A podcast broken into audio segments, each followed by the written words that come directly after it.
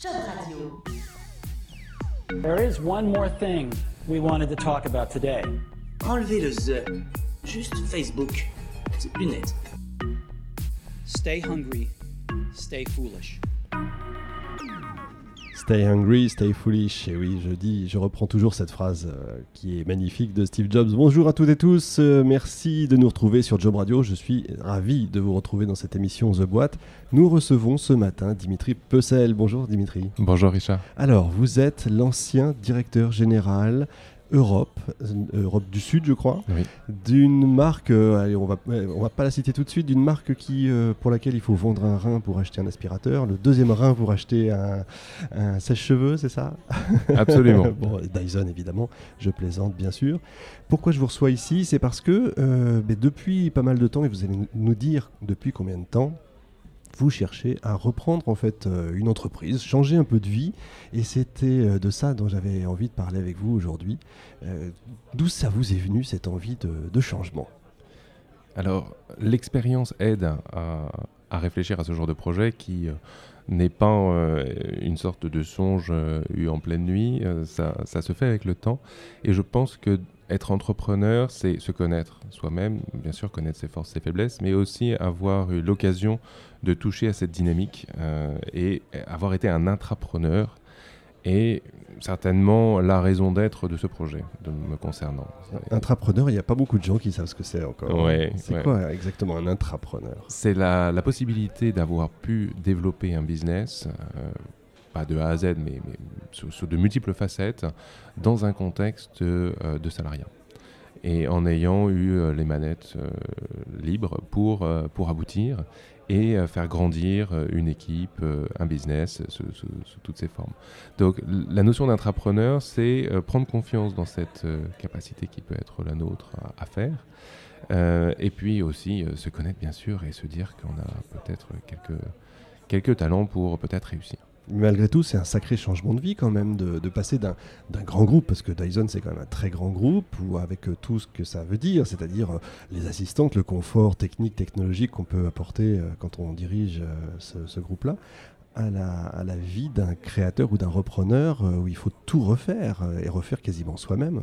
Oui, alors la chance que j'ai eue, c'est de connaître euh, l'entreprise vraiment à, à son démarrage ou presque, et à un état qui... Dyson, vous voulez dire Oui. D'accord, ouais, avant ouais. qu'elle soit euh, un monstre. euh, Absolument. Ah d'accord. C'était il y a 17 ans. Et, et de fait, on était dans une logique beaucoup plus entrepreneuriale, avec pratiquement une notion de start-up, où il y avait quelques structures en place, mais enfin, c'était quand même assez limité, et euh, je n'avais pas d'assistante à cette époque. Ah, à ce- point-là, c'est vrai, on se rend pas compte hein, quand on voit Dyson aujourd'hui. Enfin, Oui, c'est iconique, c'est la multinationale. Ouais, bien euh, sûr. C'est vrai que c'est une société qui, qui fait 4 milliards maintenant de- d'euros de, chiffre d'affaires. À l'époque, euh, c'était très très loin de ça. euh, au niveau mondial, on était à moins de 200 millions. De, Ouais, on se rend de- pas de compte, livres. hein. Ouais, ouais, C'était assez petit et c'était un succès qui était surtout britannique. Donc moi j'ai rejoint en fait une entité qui était en France et euh, qui était naissante. D'accord. Voilà. Donc avoir une expérience intrapreneuriale aide justement à se dire que bah, il est à un moment donné euh, peut-être pertinent de voler de ses propres ailes et de retrouver une part de, liberté et de créativité dans un contexte de, de projet euh, voilà, qui serait le sien. Alors ce n'est pas quelque chose qui a, a tendance à, à venir euh, de façon aussi évidente que ça, même si on peut avoir des convictions, euh, parce qu'il faut se forger euh, bah, un petit peu finalement une équipe autour de soi. Il ne faut pas hésiter à se faire former, on va, on va en parler. On va en parler, Voilà, bien sûr. Absolument. Et euh, il faut euh, comprendre les codes en fait de, l'entrepreneuriat, puisque finalement le salariat c'est assez classique. Vous avez des entreprises qui ont un besoin, vous avez des cabinets de recrutement, euh, vous avez quelques compétences, et puis vous avez un matching qui se fait. tout ça est réglé en l'espace de quelques semaines et vous êtes en poste. L'entrepreneuriat, c'est le marché des entreprises qui ne veulent pas faire savoir qu'elles sont en vente, euh, pour de bonnes raisons. Euh, J'allais poser la question, justement, sûr. pourquoi oui. Ouais, ouais, Comment pour, de, se- pour de bonnes Ah, raisons. c'est peut-être pas à bon pour la bourse ou c'est peut-être pas bon pour les actionnaires ou Alors, c'est plutôt Ça lié de à la taille. réputation de l'entreprise Mhm. et au climat incertain que cela pourrait créer tant chez les salariés que chez les fournisseurs ou les clients. parce que vous êtes en train de dire que dans l'image, l'idée de vente, c'est péjoratif? C'est euh, c'est l'incertitude qui, euh, qui pose problème. C'est Ouais, pas tant le fait que ce soit vendu que de ne pas savoir où va l'entreprise, à qui elle va être vendue et quelle est sa pérennité affinée. Euh, une fois que finalement le projet est plus ou moins conclu et que le repreneur est défini, annoncer la vente de l'entreprise n'est pas un souci puisque finalement les clients, les Oui, fournisseurs, tout est fait, les en salariés fait. passent le cap assez facilement. Euh, L'incertitude en général fait que entre une entreprise A et une entreprise B, un client aura peut-être tendance à choisir euh, ben, une certaine forme de, de- de confort et de vision apportée par une entreprise qui sait où elle va. Euh, donc euh, c'est un marché qui est du coup assez caché, euh, le marché de la reprise, un marché qui parfois est intermédiaire malgré tout et peut du coup donner lieu à une petite partie euh, de- de- d'entreprises qui vont être euh, visibles, mais c'est un peu le concept de l'iceberg. Ça veut dire, quand vous dites intermédiaire, c'est les chambres de commerce. Alors on va, on va Peut-être. oui, on va Mhm. revenir sur la notion d'intermédiaire euh, qui, euh, qui est complexe euh, parce qu'elle peut être euh, vraiment polyforme. Mais oui, pour revenir sur mon point, je pense que la notion de l'iceberg est véritablement ce qui caractérise le mieux ce marché. Mhm. À savoir, on a peut-être euh, 10-20% des entreprises qui sont visibles et qui, sont, qui émergent. Et enfin, le plus gros bloc est Ah oui, en dessous. l'idée d'iceberg. Voilà, et 80% est caché. Euh, caché parce que finalement les sessions euh, vont se faire de gré à gré sans qu'il n'y ait euh, finalement même de visibilité de la transaction parce que ça va être préempté par un industriel du, du coin ou qu'il va y avoir une session peut-être à quelqu'un de la famille. Mhm. Donc il y a toute cette partie euh, pour laquelle de toute façon un repreneur euh, n'aura n'aura pas de possibilité d'intervenir et ne saura pas euh, ce qui s'est passé. Euh, et puis il y a une autre euh, dynamique qui est effectivement la, cession à un tiers que, le repreneur peut être et où euh, il vaut mieux être en amont de cette transaction. et là, on, va, on va reparler de, de, cette façon de travailler le marché caché parce que c'est un, un parcours qui peut être un peu complexe. Et pour revenir sur la notion d'intermédiaire, euh, qui est le marché donc plus ouvert, euh, il y a plusieurs intermédiaires. Effectivement, les chambres de commerce et d'industrie sont des intermédiaires et reçoivent des dossiers et les rendent visibles euh, aux repreneurs. Donc, ils les, ils les véhiculent et ils les partagent assez, euh, assez, assez facilement. Même s'ils cherchent à quand même valider des critères entre le profil du repreneur et le type d'entreprise pour que ce ne soit pas non plus à tout venant. Et puis on a des intermédiaires qui euh, en fait euh, ont un, un job qui est celui d'intermédiaire et qui pourrait être comparé à euh, l'agent immobilier. Oui, c'est pas idiot. Euh, oui, c'est ce qui est Mhm. le plus ouais, ça- parlant, je ça- pense, ça pour sens, comprendre oui, bien sûr. voilà, la notion d'intermédiaire et qui a un bien à vendre qui n'est pas euh, un bien immobilier mais qui est une entreprise et qui va chercher en fait à valoriser cette, euh, cette euh, entreprise, à accompagner aussi le cédant dans la compréhension de ce que ce- cela veut dire par rapport à un prisme qui peut être le sien et qui potentiellement peut être aussi un peu déformé avec le temps ou avec sa compréhension du marché et qui va ensuite proposer à la vente à des repreneurs individuels, à des entreprises, à des fonds d'investissement, donc euh, c'est assez, assez éclectique, euh, ce- cette entreprise. Et bon, évidemment, son, son intérêt peut être euh, que euh, ce soit euh, vendu au meilleur prix pour le cédant, mais aussi au juste prix. Oui. Puisqu'il s'agit de réguler aussi un peu le marché, et si les attentes du cédant sont euh, un peu trop élevées, eh bien l'intermédiaire va aussi euh, faire office euh, d'intermédiaire dans les deux sens, pour raisonner aussi parfois. D'où l'image de, de- l'agent immobilier qui est une, belle image. Céder une entreprise, enfin qu'une entreprise soit à revendre, à vendre, il y a plusieurs cas de figure, j'imagine. Il y a le, bah, le, le- patron qui, bah, qui a envie de passer la main parce, qu'il parce que l'âge aidant, euh, il est peut-être temps. J'imagine qu'il y a aussi l'entreprise en difficulté. Et là, on a l'image Bernard Tapie, les années 80-90. Euh, il faut euh, reprendre l'entreprise, amener de l'argent et puis euh, pourquoi pas derrière la revendre en petits morceaux. Et qu'est-ce qu'il y a d'autre Qu'est-ce qu'il pourrait y avoir d'autre comme, Ouais. comme schéma Alors, finalement, j'étais avec l'idée que euh, les départs à la retraite étaient véritablement le motif euh, Il me premier. semblait aussi. ouais. Ouais. Alors, c'est vrai qu'on en trouve quand même beaucoup, et puis on est dans le contexte euh, du papy boom. en fait, Oui, euh, en plus. ouais. et qui, qui va venir, qui est en train de débuter et qui va être valable pendant à peu près 10 ans. C'est ce que j'allais dire. ouais. Donc on sait que beaucoup d'entreprises vont être mises à la vente dans les 10 années à venir. Donc le départ à la retraite euh, qui euh, se fait pour des cédants entre 62 et 67 ans idéalement pour des questions fiscales, euh, est en train de s'opérer et c'est vrai qu'on a pas mal d'entreprises qui vont être dans ce contexte. Et c'est euh, certainement euh, le cas le plus évident. Mais j'ai été surpris de voir à quel point ce n'était pas le seul motif et que des projets personnels pouvaient très souvent amener des cédants à passer à autre chose, à des âges qui n'étaient pas forcément celui de la retraite. Genre changement de vie? Changement de vie. À part- dès, dès ouais. 40 ans.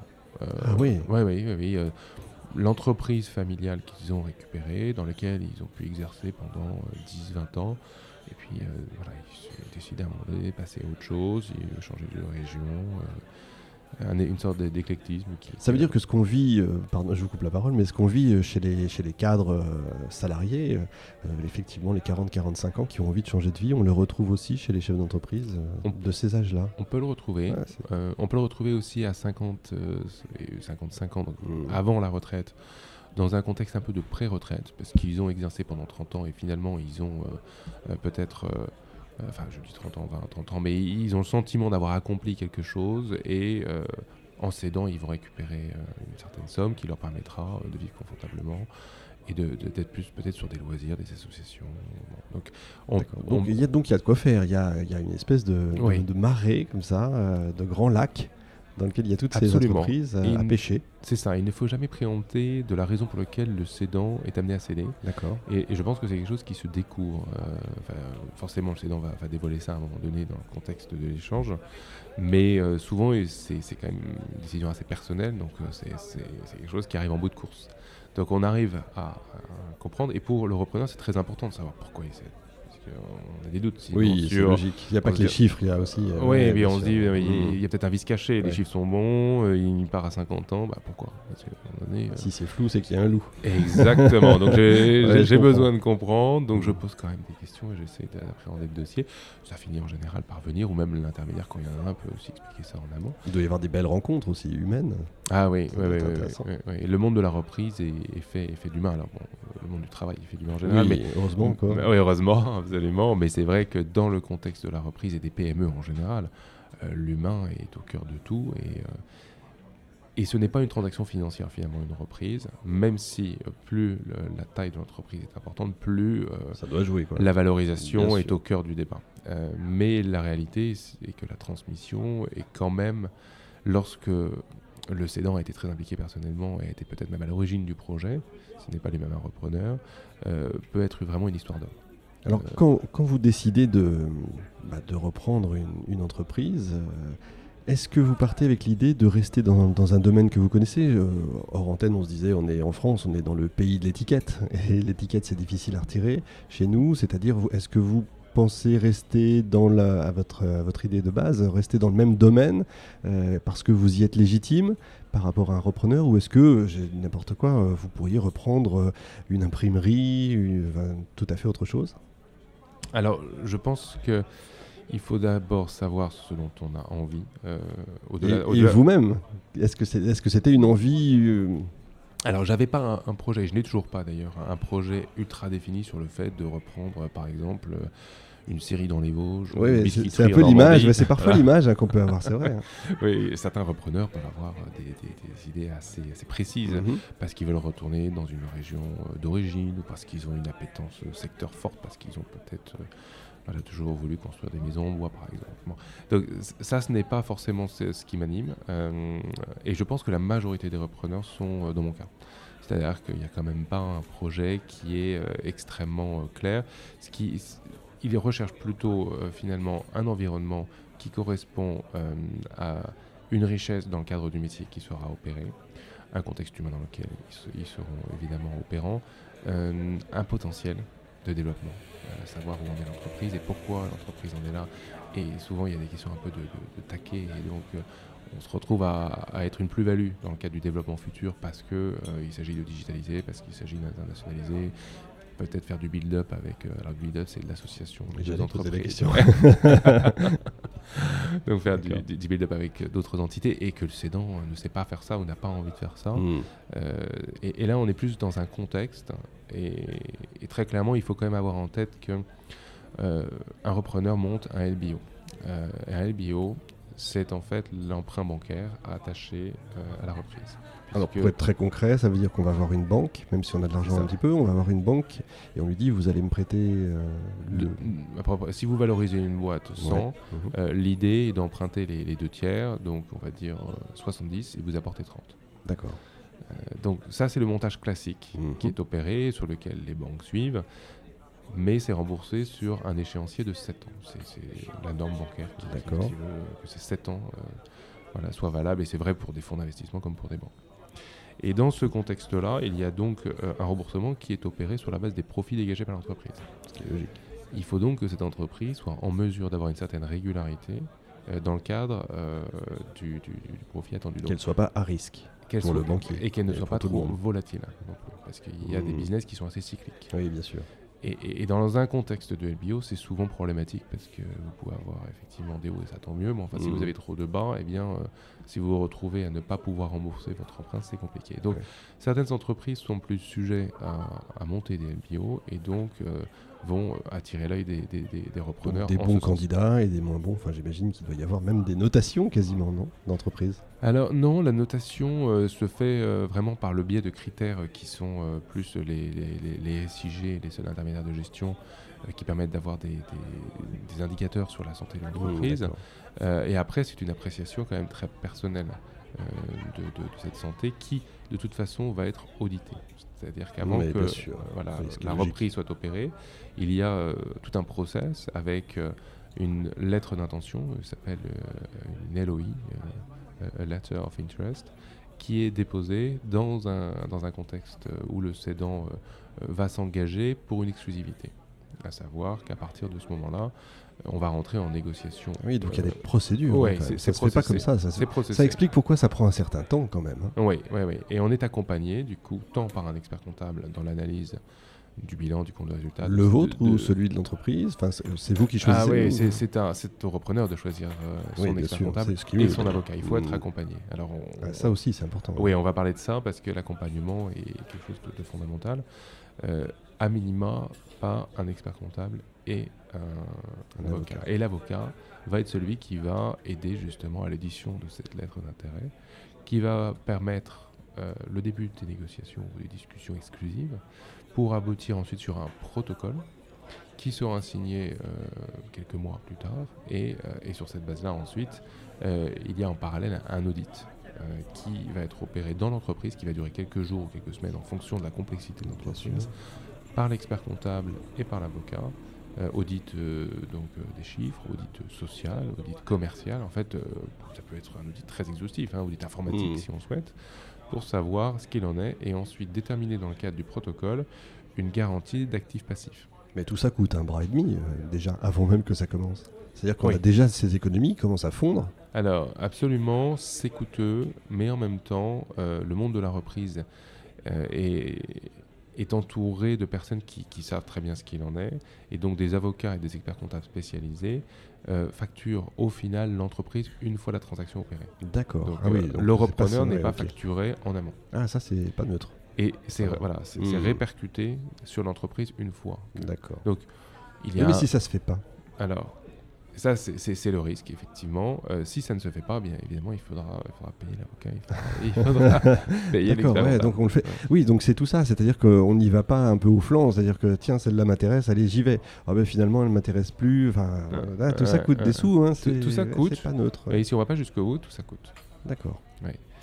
Et, et c'est sûr que le monde de, de la PME est un, est un monde euh, fait de beaucoup finalement, de conseils et d'intermédiaires. Euh, pour ce faire, il vaut mieux être quand même accompagné euh, par une formation, justement en amont, qui, qui permet de, de déceler un petit peu ces, Alors, par- pardon pour la question, mais pourquoi reprendre, ce qui a l'air un peu compliqué, long, coûteux, plutôt que créer in situ, Alors, ce qui est peut-être moins coûteux oui, je pense Je que sais pas. C'est- Alors oui, tout dépend combien de temps l'entreprise voilà, met à ouais, décoller. Exactement. c'est- L'enjeu est là. Euh, je pense que finalement le mot reprise est, est un mot un peu, un peu galvaudé parce que euh, il s'agit de créer à partir de, de l'existant. C'est-à-dire qu'on ne reprend pas une entreprise pour répliquer à l'identique. On reprend une entreprise pour faire autrement, Ouais, c'est plus, très mieux. important ça. Et donc, c'est un stade accéléré de la création. Euh, la création, c'est ex nihilo. Euh. La reprise, il y a déjà quelque chose en place, mais c'est quelque chose avec lequel on se retrouve, avec lequel on se dit je suis en affinité, et sur la base de ça, je vais pouvoir euh, développer et faire. Et ça permet d'aller plus vite. Alors, le créateur en général fait parce qu'il a une idée très précise et qu'il sait exactement ce qu'il veut faire dans quel contexte. Mais souvent, il se trouve que lorsqu'une personne a une idée qui est moins définie que celle d'un créateur tel que je viens de le définir, ça peut être une opportunité, s'il y a un peu de capital à disposition, Mm. que de reprendre une entreprise pour gagner du temps. Et puis, quelque part, euh, s'assurer aussi un salaire au démarrage, puisque lorsqu'on Oui, reprend, eh bien, oui. on, a, on a un salaire dès le premier jour, ce qui n'est pas forcément le cas de la création. Oui, clair. Donc c'est une autre tournure d'esprit, mais je pense que finalement, le repreneur est quelque part un créateur euh, à venir. D'accord. Voilà, D'où le terme euh, repreneur, oui. Ouais, je évidemment, comprends, c'est oui, un comprends. process de reprise, mais, c'est un entrepreneur, en Ouais, fait, ouais. dans, dans les deux cas. C'est très clair. Est-ce que le repreneur, on va quand même continuer de l'appeler comme ça, est-ce qu'il vient avec une idée préconçue de euh, moi je ferais mieux? Est-ce que, il- euh, par exemple, une entreprise, on va dire, qui, euh, qui n'aurait pas passé le cap du numérique encore et qui c'est une des raisons pour lesquelles elle se vend, est-ce qu'il arrive en disant allez moi je, je sais je, et je vais faire mieux? Euh, ça, peut être un tort que de penser ça. euh, parce qu'il ne faut pas sous-estimer que euh, le cédant, étant dans l'entreprise depuis euh, 10-20 ans, a une compréhension des enjeux qui, n'est pas celle du repreneur. Donc il pense qu'il va pouvoir faire autrement, différemment et apporter. Mais il faut aussi avoir l'humilité de se dire qu'au démarrage, il faut surtout rentrer dans les chaussons du cédant pendant quelques mois, quelques années s'il faut, pour comprendre l'entreprise euh, intrinsèquement, in vivo, et, de là, une fois qu'on a acquis cette compréhension des enjeux, peut-être du coup apporter autre chose. Mais il ne faut pas aller trop vite en besoin. Ouais, Je comprends, ouais. Il faut, faut être assez humble et se dire d'abord, il faut que je comprenne euh, tout ce qui est de l'ordre des codes, des non-dits, euh, du marché, euh, des clients, des fournisseurs. Et, et voilà, il y a il y a une façon de procéder que le repreneur au début n'aura pas entre les mains. Et il arrive assez souvent que des, des entreprises, du coup, euh, plongent un peu lorsqu'un repreneur euh, arrive. Pas de beaucoup, ça peut faire moins 10%, parce qu'il n'y a pas euh, peut-être le même affect avec certains Mmh, bien clients ouais. fournisseurs, il n'y a pas le même Mmh. relationnel. Et qu'il faut recréer aussi un peu cet écosystème. Donc il peut y avoir un petit creux de vague avant de, repartir pour faire beaucoup mieux, ou beaucoup plus. C'est marrant, euh, j'ai comme image euh, le créateur, enfin l'entreprise qui se crée euh, ex nihilo, c'est un peu la naissance d'un enfant, et puis reprendre une entreprise, c'est un peu comme un, avant un mariage. Quoi. Il, faut, il faut un peu être sympa avec la famille, il faut comprendre un peu les codes de la famille dans laquelle on va rentrer, c'est un peu ça quand même. Il y a, oui, il y a un côté séduction. Séduction, oui. Oui. Je pense qu'il y a un côté séduction. Il faut que le cédant se retrouve quelque part dans le repreneur. Il faut que le Faut pas repreneur. s'oublier donc. Oui, il faut pas. Voilà, ça, absolument, absolument. Et il faut que le repreneur euh, soit dans une écoute active et ne soit pas euh, trop euh, finalement dans l'affirmation de, de ce qui devrait être. Ouais, c'est ça, c'est, de la séduction pure en Mmh, fait. Ouais, mmh, c'est mmh, drôle. Ouais, c'est une forme de mariage. Oui, c'est ça, c'est très intéressant. Et alors du coup, est-ce que vous, il y avait des, est-ce qu'il y a des univers, euh, malgré tout, j'imagine, vous avez des rêves, des envies, puisque vous n'avez pas trouvé. Il y a quand même des univers qui vous titilleraient un peu plus que d'autres ou euh, Alors, oui, euh, dans, dans- dans l'absolu, c'est vrai que les, bi- les biens de consommation, euh, c'est un secteur qui m'a toujours beaucoup plu et dans lequel je, je me retrouve euh, très, très, très simplement. Et, en- et- et en dans le cadre de la B2C, recherche. En B2C, c'est-à-dire en direct avec oui, le client, oui, c'est ça. ouais. oui, au, B- au B2B2C, des- Oui. Mhm. Euh, tout ce qui est de l'ordre des, des entreprises de patrimoine vivant, les- ce qu'on appelle les EPV, sont des entreprises. Patrimoine vivant. Les EPV, les entreprises du patrimoine vivant. Oui. Ah, D'accord. Voilà, qui voilà, sont des entreprises qui représentent aussi un intérêt à mes yeux. Euh, et finalement, je, je, je pense que tout ce qui est de l'ordre aussi d'entreprises à format euh, locatif euh, est aussi quelque chose qui, qui m'interpelle pour des questions plus personnelles d'utilisation à bon escient de ressources mises en commun qui, qui, qui permet de, de, de- de transcender un peu notre, business de consommation tel qu'il existe à. Donc ça, c'est- autre chose euh, qui, est plus personnel en tant que tel.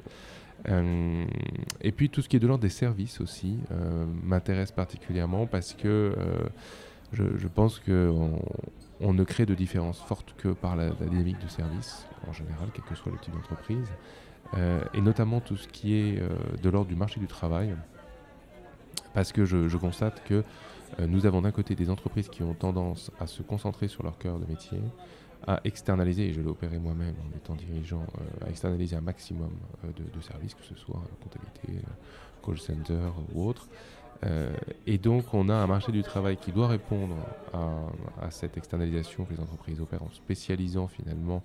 Euh, on a une certaine forme d'expertise sur ces secteurs annexes qui, qui viennent pallier aux, aux besoins des entreprises dans un contexte où les jeunes sont de plus en plus tournés vers l'auto-entrepreneuriat, le freelance euh, ou d'autres formes finalement de, de travail qui ne Mhm. relèvent pas forcément du CDI. Et euh, je pense qu'il y a un enjeu euh, latent et intéressant à, à mon niveau de voir comment on peut intermédier ces, ces deux besoins.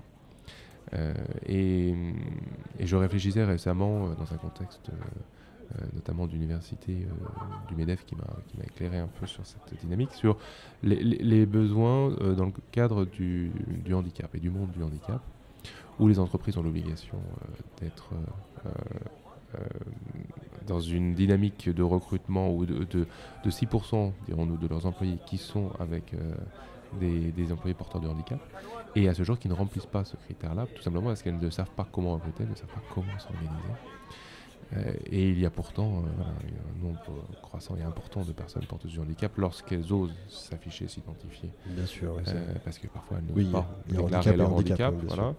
Et, hum, et dans ce conte- contexte-là, il y a en fait un, un- un vrai gouffre entre ces personnes portant de handicap, cette obligation qui est plutôt vertueuse d'avoir 6% de, de personnes porteuses de handicap dans le monde de l'entreprise et qui fait que finalement, comme ça n'est pas pallié, eh bien les entreprises finissent par payer euh, une taxe plutôt que de, de Ah oui. recruter. Ouais, ouais. Donc voilà, c'est un projet parmi d'autres, J'en- ai quelques-uns, euh, mais pour répondre à la question, euh, voilà, c'en est un dans monde, ouvert, dans le monde fait, du ouais. service. Oui. Et, et voyez, je, je peux parler de, du monde de la location, je peux parler du monde euh, des biens de ouais. consommation, je peux parler du service et du handicap. Donc, euh, ce sont des centres d'intérêt large. Mm. oui, assez larges euh, qui, euh, qui m'amènent à, à réfléchir euh, au marché tel qu'il se, il se propose. Et si je suis de toute façon trop segmenté sur un de ces secteurs, je pense que je, je ne trouverai pas. Et, et je, et je préfère du coup trouver une entreprise qui aura des atouts pour justement aller peut-être dans un contexte euh, tel que je viens de le définir. Alors forcément, si c'est pas tout à fait la même chose que si c'est du service, mais euh, qui sera une sorte d'écrin à partir duquel je pourrais incuber des valeurs qui me sont chères, des valeurs euh, sociales, et qui sera peut-être une plateforme pour avoir d'autres entreprises qui viendraient s'ajouter en build-up ou peut-être créer de nouveaux services ou de nouvelles Mmh, entreprises bien sûr, ouais. autour finalement de cette plateforme. Et vous voyez, c'est là qu'on rejoint le monde de la création quelque part, Exact. Parce que je pense qu'on peut être créateur en étant repreneur. Ouais, je c'est ce qui, c'est ce qui m'occupe l'esprit. À date, je peux pas forcément en parler beaucoup plus parce que j'en suis encore dans la phase très amont. J'imagine. oui. Et je reviendrai peut-être vous en parler dans Avec quelques grand- temps avec grand plaisir. j'aurai abouti. Avec grand plaisir. C'est dommage que les chambres de métier n'aient pas accepté, euh, n'ont pas souhaité euh, participer à cette émission, mais c'est vrai qu'il y a aussi tout le monde de l'artisanat, des entreprises artisanales qui peuvent être très intéressantes aussi. Euh, je pose toujours la question aux, aux, aux start-upers, aux créateurs de start-up, euh, de la famille, la vie de famille. Vous vous donnez combien de temps en fait? Parce que là, ça fait quelques, je sais pas combien de temps que, vous cherchez. Euh, euh, J'imagine euh, ça ne doit pas être évident peut-être à concilier euh, des recherches qui peuvent être sur toute la France, voire peut-être même en Europe ou dans le monde, avec sa vie de famille? Oui, on dit souvent euh, le temps le principal ennemi du repreneur. C'est un adage et je Mhm. pense que c'est assez juste. Donc on se donne une. euh, Alors, ça dépend de, de chacun, Ouais. vraiment. Et je ne peux parler que de moi. euh, Bien sûr, Certains vont voilà, avoir des contraintes euh, qui seront différentes des miennes. Euh, je pense en tout cas, dans, dans mon cas, qu'on on ne fait euh, finalement un beau projet qu'à partir euh, d'une belle entreprise. C'est-à-dire on peut être euh, un bon ou un moins bon manager, à la rigueur, peu importe. Ce qu'il faut, c'est au démarrage ne pas se tromper sur euh, le type de projet, le type d'entreprise que nous allons reprendre. Donc, du coup, je, je ne me mets pas une pression euh, démesurée D'accord. sur Mmh. la dynamique temporelle parce que je veux surtout ne pas me tromper dans le cadre de l'achat euh, que je vais que je vais opérer. Et j'ai écarté déjà plusieurs dossiers qui Oui, auraient être justement, vous avez failli, Ouais. ouais, c'est vrai. Alors, j'ai eu des dossiers où j'aurais aimé faire et où j'ai pas pu faire parce que j'étais préempté par des industriels à deux reprises. Et il y a des dossiers sur lesquels j'aurais pu euh, faire, pas plus tard que la semaine dernière, et sur lesquels euh, je ne ferai pas parce que je ne sens pas le dossier, même s'il paraît viable comme ça, je ne me projette pas. Et j'ai le sentiment que ce n'est pas la bonne plateforme. Donc euh, il y, a il y a une question d'alignement un peu des étoiles, de- d'être là au, au bon endroit au bon moment. Et du coup, le repreneur doit passer beaucoup de temps à euh, faire du, du networking, enfin, être en réseau, Mhm. à faire connaître son projet et à, à avoir des dossiers entre les mains, les uns après les autres. Et c'est parfois par rebond que, que- que cela peut se faire et qu'une cohérence peut être trouvée. Et ça pourrait être en région, ça peut être en Europe, ça peut être dans le monde. Vous vous donnez un cadre géographique ou pas Alors, du tout Oui, oui, oui, je, je suis quand même en France. Oui, non, mais euh, bon, vous avez euh, quand même dirigé un grand groupe euh, mondial maintenant. Mais euh, ça, Dis- ça pourrait. Disons qu'une des cordes à mon arc sera d'internationaliser la boîte. C'est ça, si- oui, exact. voilà, si, si elle, en, elle en a le potentiel. Donc voilà clairement un apport que vous pouvez avoir, justement. Là, abs- Effectivement. il- absolument, il faut connaître euh, un petit peu son ADN.